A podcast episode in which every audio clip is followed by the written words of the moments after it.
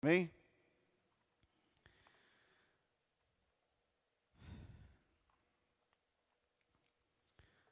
Quando a gente pega a gripe, a gente fica meio baqueado, fica com cansaço. Se eu começar a espirrar, irmão, vocês me perdoem. Eu vou tentar segurar para não espirrar aqui. Tá.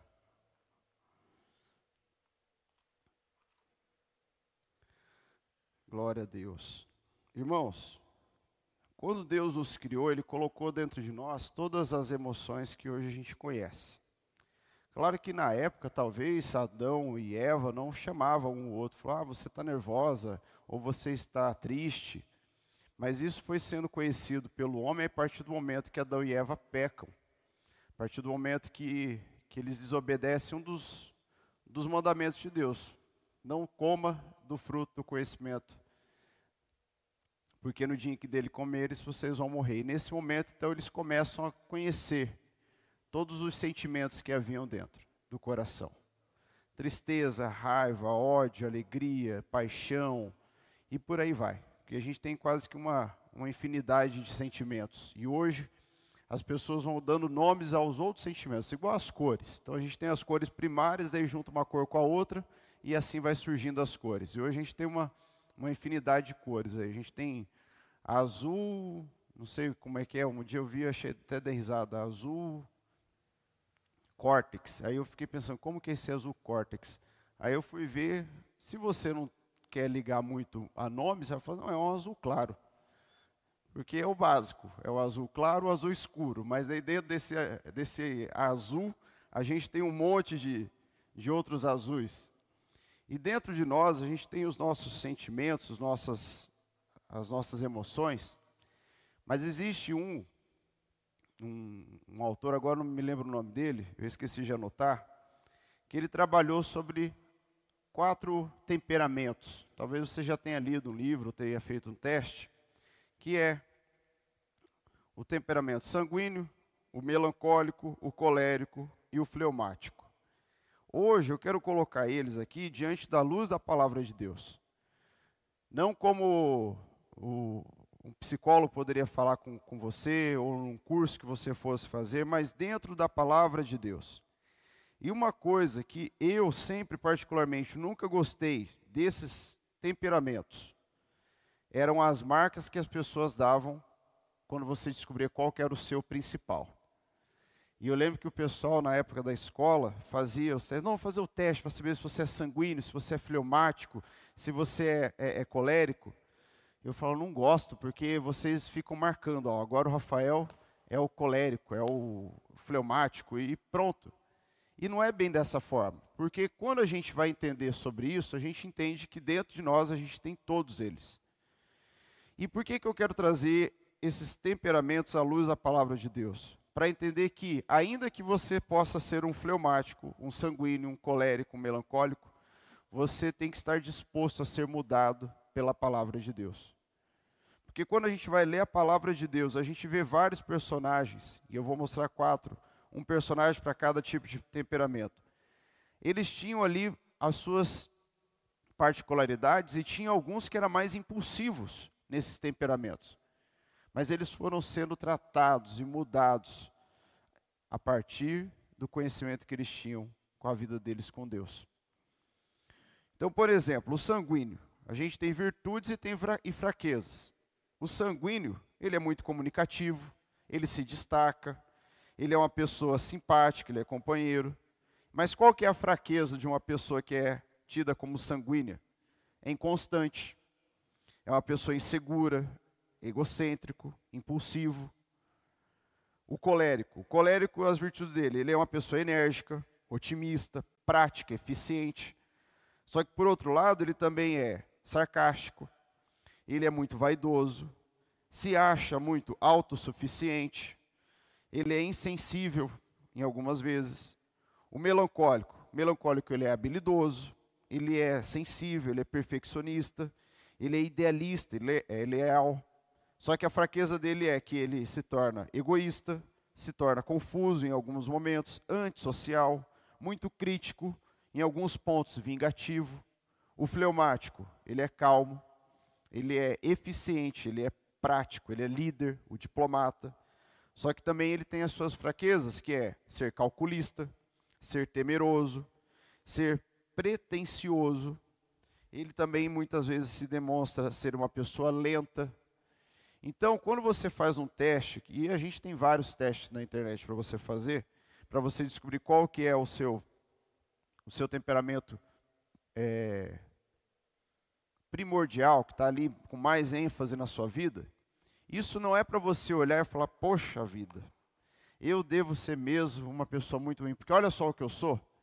Porque quando a gente fazia esses testes, quem tinha o, o, colérico, ele era meio colocado ali de lado. Falei, não, isso aí, ó, cuidado com ele, porque ele é bem colérico. Eu lembro quando eu fazia o meu, o meu sempre dava fleumático.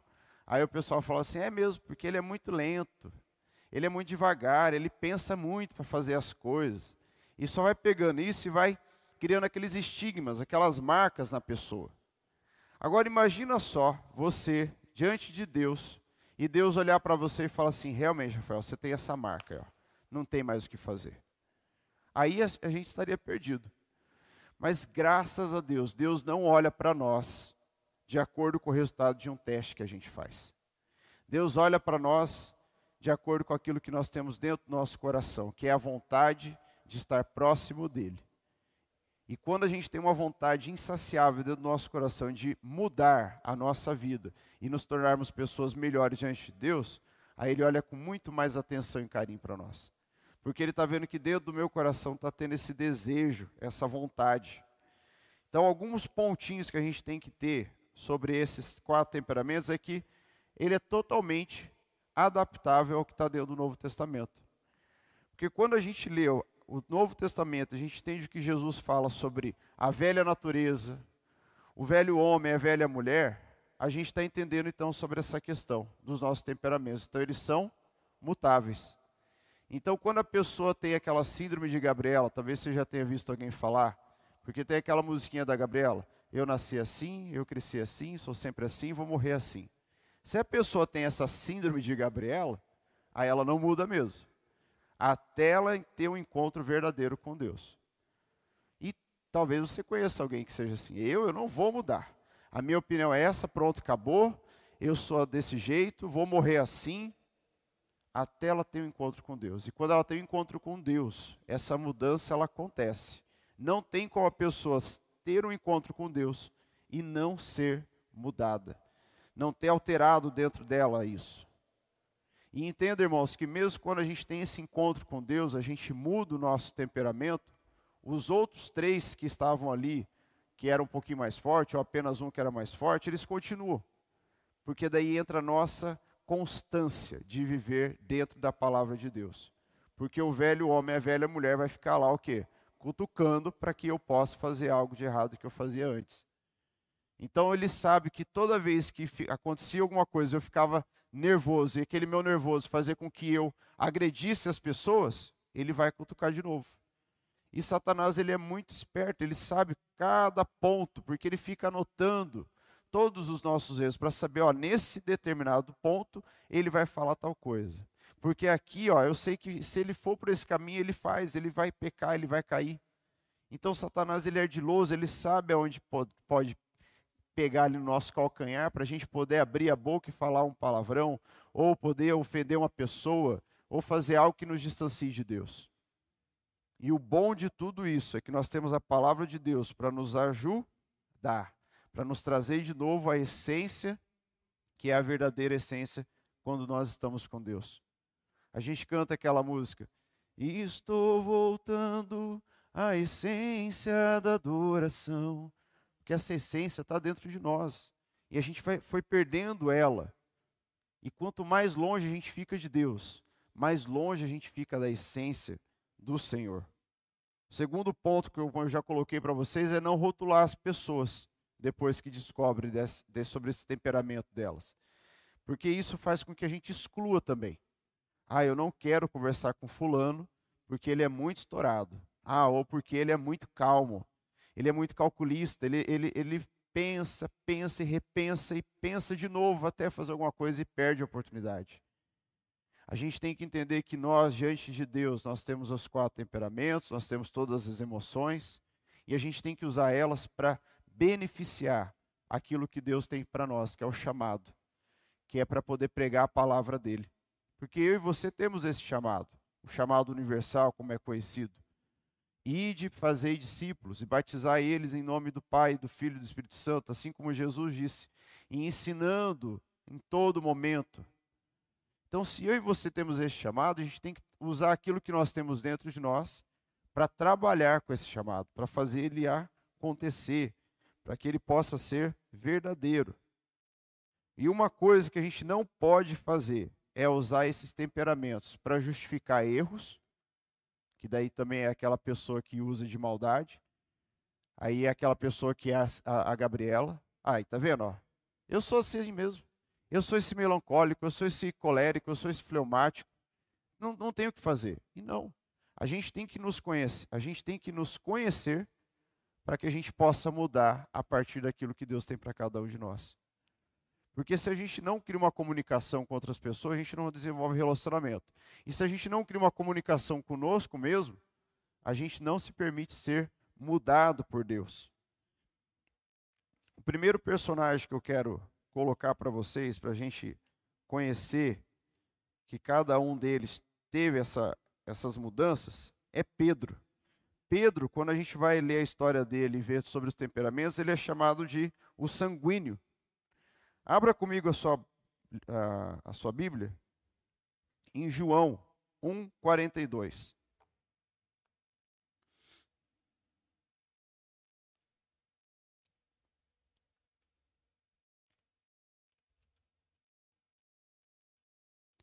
João 1, 42.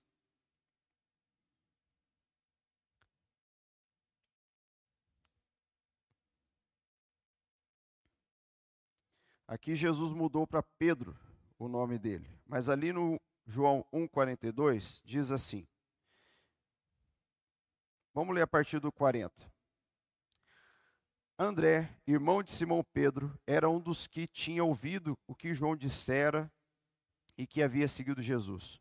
O primeiro que ele encontrou foi Simão, seu irmão, e lhe disse: Achamos o Messias, isto é, o Cristo, e o levou a Jesus. Jesus olhou para ele e disse: Você é Simão, filho de João. Será chamado Cefas, que traduzido é Pedro.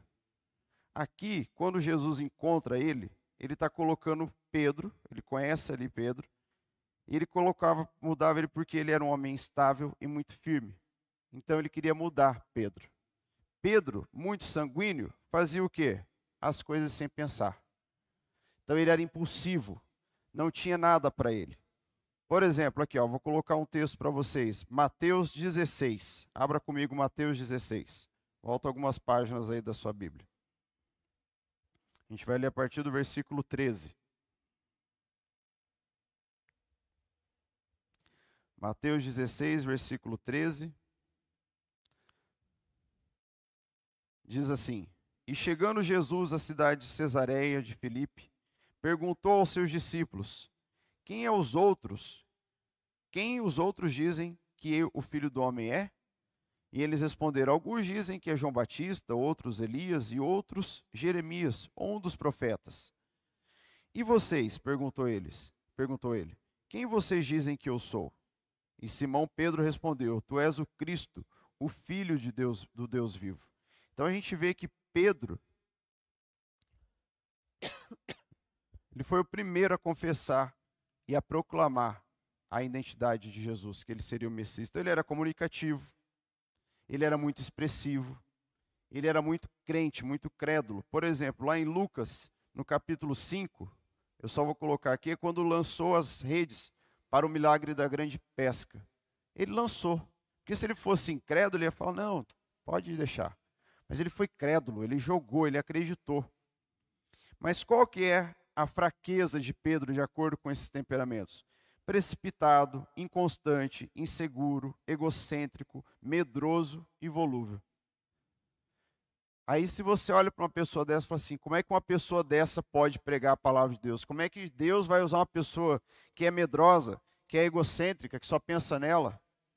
Abra comigo ali em Mateus 26. Você já está aí no capítulo 16. Passa umas folhas para frente. A partir do versículo 31. Por que, que ele foi egocêntrico? No versículo 31 diz assim: ó, Então Jesus lhe disse: Ainda esta noite todos vocês me abandonarão, pois está escrito: Ferirei o pastor e as ovelhas do, do rebanho serão dispersas. Mas depois de ressuscitar, irei adiante de vocês para a Galiléia. Pedro respondeu: Ainda que todos te abandonem, eu nunca te abandonarei. E respondeu Jesus: Asseguro-lhe que ainda esta noite, antes que o galo cante três vezes, você me negará. Mas Pedro declarou: Mesmo que seja preciso que eu morra contigo, nunca te negarei. E todos os outros discípulos disseram o mesmo.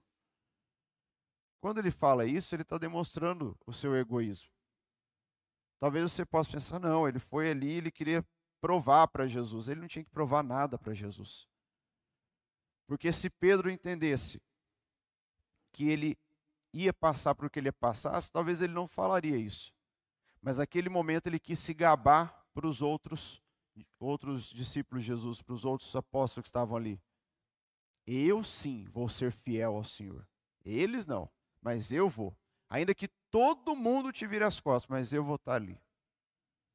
E quando é que acontece a mudança de Pedro? Quando Jesus, depois de ressuscitado, pede para que Maria Madalena chame, fale, chame a Pedro, porque eu vou estar lá na praia esperando por eles. E olha só, Jesus ele fala, chame a Pedro para dar ênfase para o Pedro entender que Jesus não tinha virado as costas para ele. E quando Pedro chega diante de Jesus, aí Jesus fala o quê? Pedro, tu me amas? E ele fala, ele repete três vezes, tu me amas? Tu me amas? E naquele momento começa a mudança.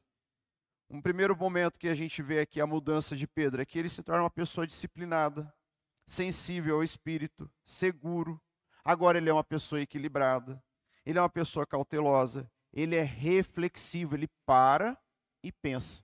Porque antes ele não pensava. Ele já ia fazendo. Ele viu o negócio, papuf, impetuoso, sem pensar nas consequências. Ele ia fazer, pegava a faca, a faca, perdão, pegava a espada e cortava a orelha do, do soldado. Não queria nem saber se ele ia sofrer alguma consequência ou não. Agora ele estava parando e pensando. E por que, que aconteceu essa mudança? Porque Jesus fez a mudança acontecer na vida dele. Então, ainda que ele possa ser conhecido como sanguíneo, ele tinha os outros três, os outros três temperamentos. E esses quatro temperamentos eles têm que ficar de forma equilibrada dentro de mim e de você. Mas eles só ficam equilibrados quando nós entregamos a nossa vida a Jesus. Um, um outro personagem, que é Paulo, conhecido como o colérico. Esse é o melhor exemplo que a gente pode ter de colérico dentro da Bíblia, que é Paulo.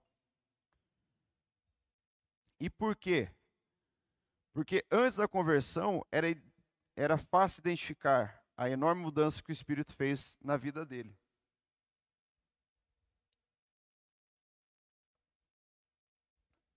Na primeira vez que ele aparece na história, ele está fazendo o quê?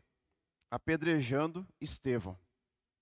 Então Paulo está ali, ainda ele não era chamado Paulo, ele estava ali tacando pedra nos cristãos, porque ele fala assim: isso aí é uma raça que tem que ser exterminada, tem que morrer todo mundo. O colérico. Quando a gente pega a história dele, deixa eu pegar o versículo para você abrir comigo aqui, irmãos. Pega comigo ali em 1 Coríntios 5. Abra comigo em 1 Coríntios 5. Aqui a gente vai ver uma qualidade de, de Paulo. 1 Coríntios, capítulo 5, a partir do versículo 1.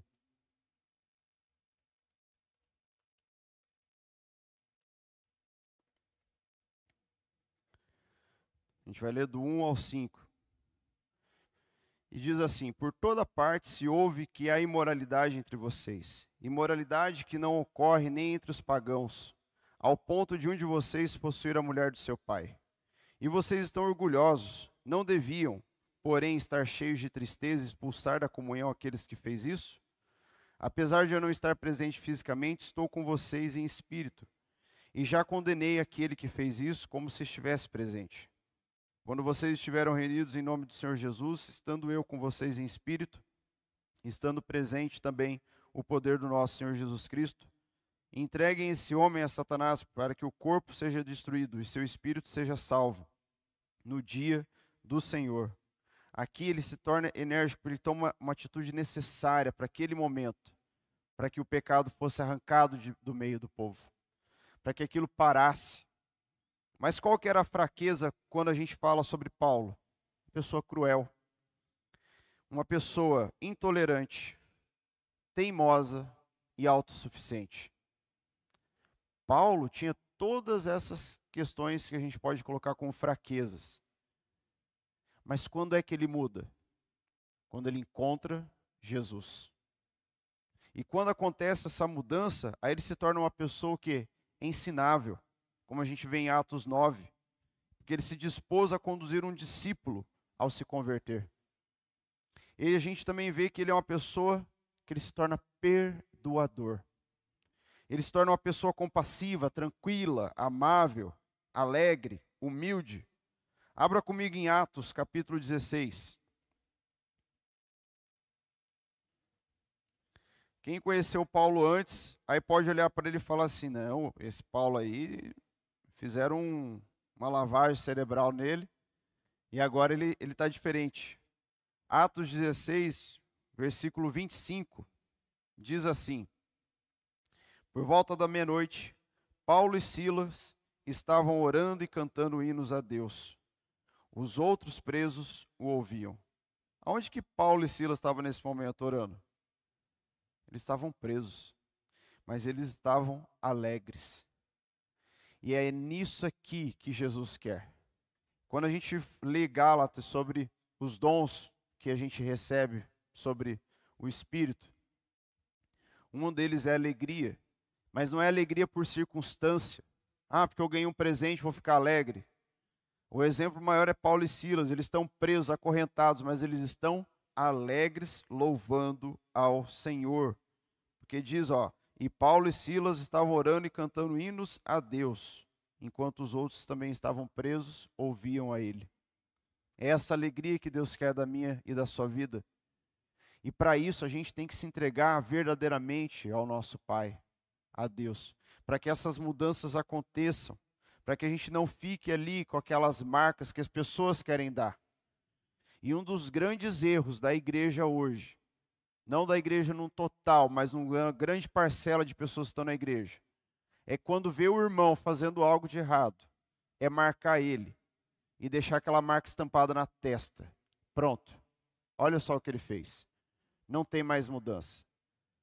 A partir do momento que eu coloco uma marca na testa de uma pessoa por algo de errado que ela fez, eu também estou me submetendo a uma marca. A marca de ser o quê? Injusto. A marca de ser impetuoso, de ser intolerável. Então a gente tem que tomar muito cuidado, porque quantas vezes você já viu pessoas que fizeram coisas erradas e foram totalmente condenadas? Ou lá no passado. Nossa, mas fulano está fazendo isso hoje? Fulano é pastor? Nossa, o, o, a, a, fulana canta na igreja, mas você conhece a história de vida dela? Eu não tenho que conhecer a história de vida de ninguém. Quem conhece a minha história de vida é Deus. E se eu ficar apontando o dedo, falando, não, ó, a irmã canta ali, olha a vida que ela levava. Você vai deixar ela cantar, pastor? Ali no culto? Você vai deixar aquele irmão subir lá agora e pregar? Mas e aí? Quando eu começo a bloquear as pessoas porque elas teve um passado terrível, eu estou me tornando um julgador. E entenda que esse não é o nosso papel. Satanás tem esse papel, ele tem essa função. A minha e a sua é de adorar a Deus, abraçar os irmãos. E ainda porque por mais sujo que a pessoa esteja, eu esteja, eu trazê-la para dentro da casa do Pai, para ela ser limpa pelo sangue de Jesus. Por isso que esses temperamentos, eles não podem ser marcas na nossa testa. Porque marcas na nossa testa, quem tem que colocar é o próprio Pai, quando for necessário. Imagine só a gente ter uma marca andando na rua e olhar assim, e ó, esse aqui é o colérico, esse é o fleumático. Ó, esse aqui é o que andava todo perdido, esse aqui é o que roubava. esse aqui foi o que matou um dia. Mas espera lá. Claro que a gente tem que ter muita cautela com todas as pessoas, não colocar confiança plena em, em ninguém. Porque se a gente faz isso também, a gente está dando brecha para Satanás agir na nossa vida. Ah, o irmão que cantar aqui na, na igreja? Então vamos conversar com ele. Vamos ver a mudança dele. Vamos ver o processo, como que ele viveu tudo isso. Se não está sendo só uma fachada, porque Satanás usa isso. Satanás ele usa uma fachada linda e maravilhosa para poder adentrar e, e fazer o que quer. Então a gente, ao mesmo tempo que a gente não pode apontar o dedo, a gente tem que ser cauteloso. Seja prudentes como a pomba, mas astutos como a serpente, já dizia Jesus. Um outro personagem, que aí é conhecido como melancólico na Bíblia, que é Moisés. E por quê? Pessimista, vingativo, antissocial, medroso, deprimido e irado.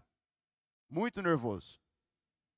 E quando que ele foi medroso? Quando ele fugiu do Egito, ao perceber que ele tinha feito uma coisa errada. Porque se ele não fosse medroso, ele tinha ficado ali para encarar. Mas aí você fala assim, mas Rafa, ele era o, um escravo, ele, ele era um escravo. Ele era do grupo dos escravos. Ele não era filho do faraó. Ele ia ser morto. Então ele fugiu, fugiu de medo. Porque se realmente ele não fosse uma pessoa medrosa, ele ia bater de frente ali com todo mundo, inclusive com o faraó, ainda que aquilo custasse a vida dele. E quando Deus encontra ele, Deus encontra ele ali no deserto com todas essas características: pessimista, vingativo, antissocial, medroso. Mas ele tinha qualidades? Tinha, a gente não pode olhar só para as fraquezas dele. Ele era uma pessoa dedicada, ele era uma pessoa perfeccionista, minucioso. Abra comigo a sua Bíblia em Êxodo 40.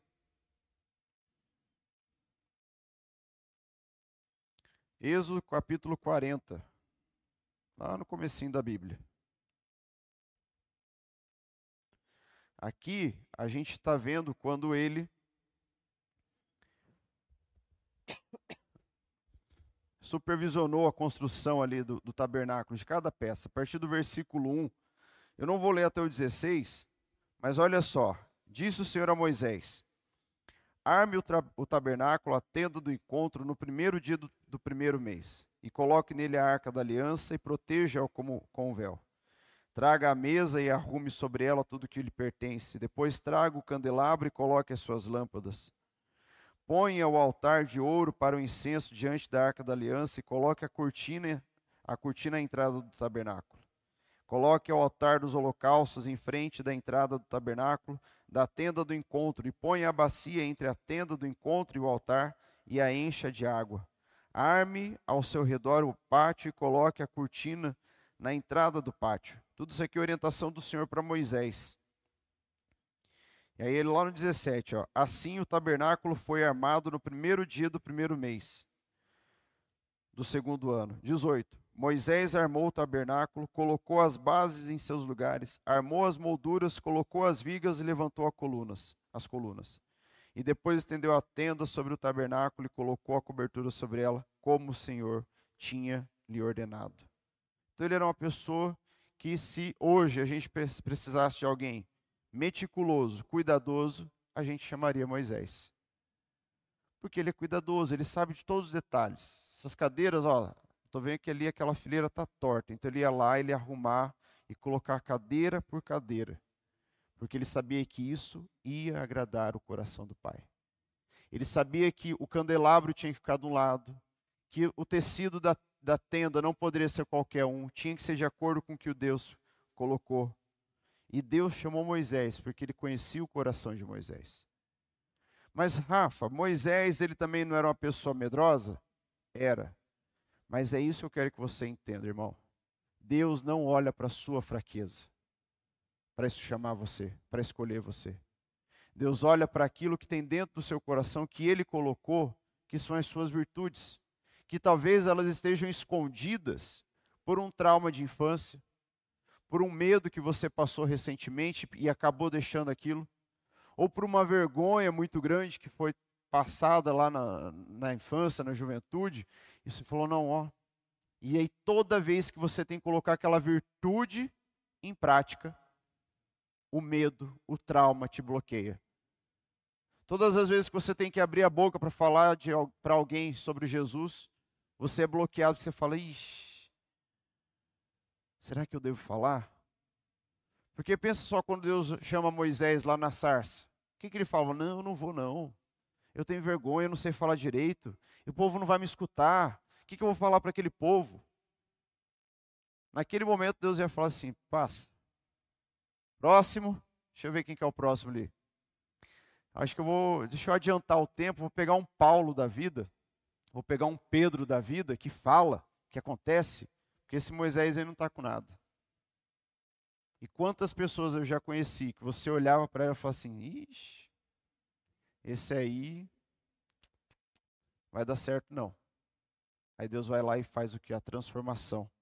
E quando é que acontece a transformação na vida de, de Moisés? Lá em Êxodo 32, versículo 32, ele colocou a sua vida em jogo, intercedendo para que Deus perdoasse o povo. Ele se torna uma pessoa perdoadora ele se torna flexível, agora ele é corajoso, ele não tem mais medo. Ele é uma pessoa prática, sociável e também decidido. Todas essas mudanças só aconteceram a partir do momento que ele teve uma vida correta diante de Deus. Ele teve uma vida ali presente, lado a lado com Deus. Porque Deus não olhou somente para as suas fraquezas.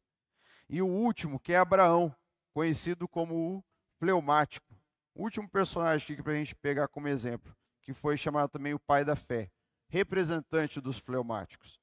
E olha só, não fosse o poder de Deus em transformá-lo, ele jamais teria se tornado o modelo de homem que se tornou.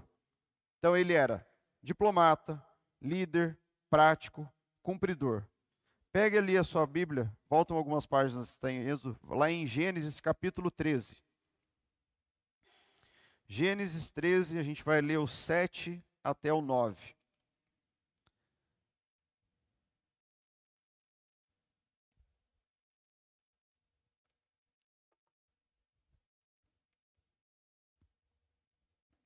Aqui é quando está tendo aquela desavença entre Abraão e Ló. E diz assim o versículo 7. Por isso surgiu uma desavença entre os pastores do rebanho de Abraão e os de Ló. E nessa época os cananeus e os ferezeus habitavam aquela terra.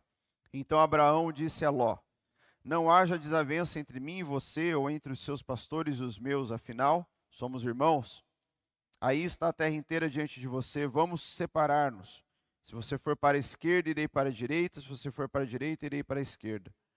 Aqui ele demonstra uma atitude totalmente altruísta. Uma pessoa diplomata, uma pessoa que pensa no outro. Ló, escolhe o lado que você quiser. Aí você pode falar assim: ah, mas claro que ele teve essa atitude. Deus já tinha falado com ele que Deus ia dar tudo para ele. Será que ele só teve essa atitude porque ele sabia aquilo que Deus estava falando para ele? Certamente não. Certamente ele teve essa atitude porque isso já estava dentro do coração dele e era feito de forma forte. Aquilo era presente na vida dele. Mas a gente não pode olhar somente para ele e falar assim: ele era um ótimo diplomata, uma pessoa altruísta, porque ele teve as suas fraquezas. Qual que era? Ele era medroso. Quando que ele foi chamado de medroso? Quando ele mentiu, dizendo que Sara era sua irmã. Porque ele chegou lá para Abimeleque, falou: Não, essa aí é minha irmã, não é minha esposa, não. Foi medroso. Ele foi indeciso, indeciso. Por quê? Pouquinho antes ali, antes dele sair, que Deus tinha chamado, quem que Deus chamou? Abraão, pega você e sua família. Era ele e a Sara. Mas daí ele fica indeciso e agora? Será que eu levo Ló? Será que eu deixo ele? Tadinho, ele vai ficar aqui. Naquele momento, aquela indecisão atrapalhou os planos de Abraão. Ele também foi desmotivado, porque olha só, em Gênesis capítulo 15, mesmo tendo a promessa de Deus, ele mostrou-se desmotivado por não ter um herdeiro. Mas eu, pai de multidões, eu não tenho um filho para dar água. Como é que você é pai de multidão? Mas Deus não estava olhando só para aquele momento. Deus estava olhando para o futuro. O futuro de Abraão. E talvez você possa pensar, mas eu ser chamado por Deus para fazer alguma coisa? Deus não está olhando só para aquele momento. Deus está olhando para o futuro que está dentro do seu coração, quando você se coloca na presença do Pai. E quando é que tem essa mudança? Depois dessa mudança, ele se torna uma pessoa decidida. E quando que ele se torna uma pessoa decidida? Talvez você conheça a história de Core salteado, mas passa ali um pouquinho a sua, a sua Bíblia para as páginas da frente, lá em Gênesis 22. Nós vamos ler do versículo 1 ao 3. Aqui ele ficou conhecido como uma pessoa decidida. A fé dele não foi ali questionável. E passado algum tempo, Deus pôs Abraão à prova, dizendo-lhe: Abraão, e ele respondeu: Eis-me aqui. Então Deus disse: Tome seu filho, seu único filho Isaque, a quem você ama, e vá para a região de Moriá. Sacrifique-o ali como holocausto, num dos montes que eu lhe indicarei. E na manhã seguinte, Abraão levantou-se e preparou seu jumento. Levou consigo dois dos seus servos, Isaque, seu filho. E depois de cortar a lenha para o holocausto, partiu em direção ao lugar que Deus lhe havia indicado. Quer mais decidido do que isso? É isso, Deus, que você quer? Pegar o meu filho e sacrificar? É isso? Então tá. Nesse momento, a melancolia, aliás, o, fleumático aqui, ele não estava mais indeciso. Ele não estava mais com medo, mas agora ele estava confiante. Ele estava decidido, porque ele sabia que quem estava pedindo aquilo para ele era Deus. Irmãos, nós temos os quatro temperamentos. Se um dia você fizer o teste, eu aconselho você procurar na internet. Esses testes são confiáveis. E faça. E veja qual que é o seu temperamento. Para você se conhecer. E a partir do momento que você conheceu o temperamento que ele é mais evidente na sua vida, vá aos pés do Senhor e coloque ele na, na presença do Pai. Fala, Pai, tudo que tem de fraqueza nesse meu temperamento, ou se você já sabe das suas fraquezas, coloque aos pés do Senhor.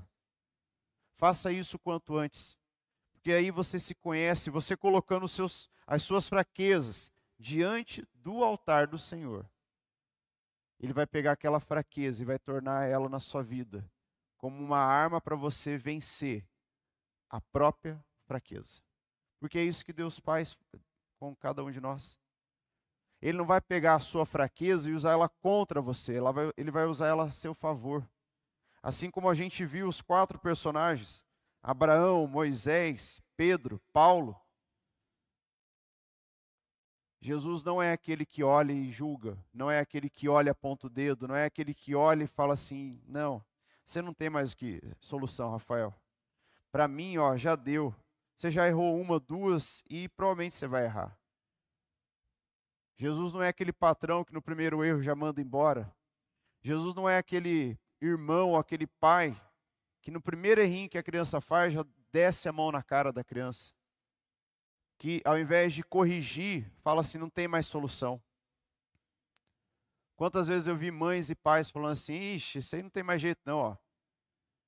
Esse aí já foi. Talvez você tenha ouvido isso. Você não tem mais jeito, não, menino. Você não tem mais jeito, não, menina. Seu destino já está selado. Olha só o que você é. Quando a gente entende quem nós verdadeiramente somos, qualquer pessoa pode falar isso que eu acabei de falar.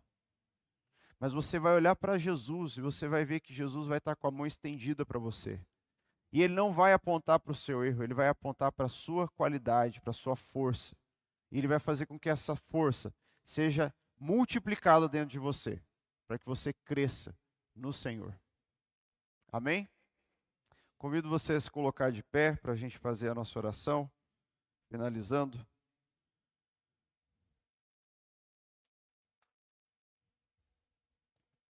E que você coloque tudo isso que você ouviu, esses personagens que a gente viu, dentro do seu, seu coração e se colocar na presença de Deus e falar: Deus, eu preciso ser transformado.